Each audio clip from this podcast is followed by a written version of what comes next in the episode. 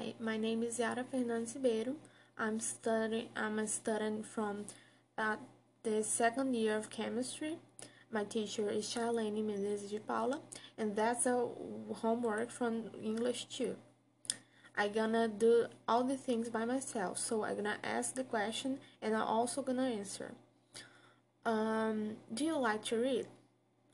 No, I don't like reading because I normally can focus on the text. What do you like to read? I like to read fantasy books with long stories. Can you read in English? Yes, I can read in English. It's kind of hard, but I can understand. Can you read in Spanish? No, I can't read in Spanish because I don't speak the language. What languages can you read? I can read in Portuguese and in English right now, but I also want to learn to read in other languages.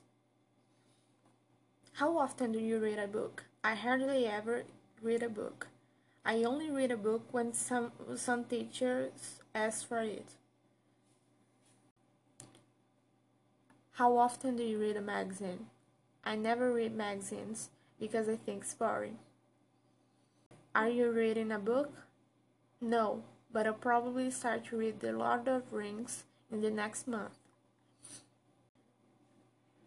Did you read a book yesterday? No, I didn't read a book yesterday. Did you read a magazine yesterday? No, I didn't read a magazine yesterday. Are you going to read a book tonight? Yes, I'm going to read on Latin tonight. Will you read a book tomorrow? No, I won't read a book tomorrow because it will be a weekend.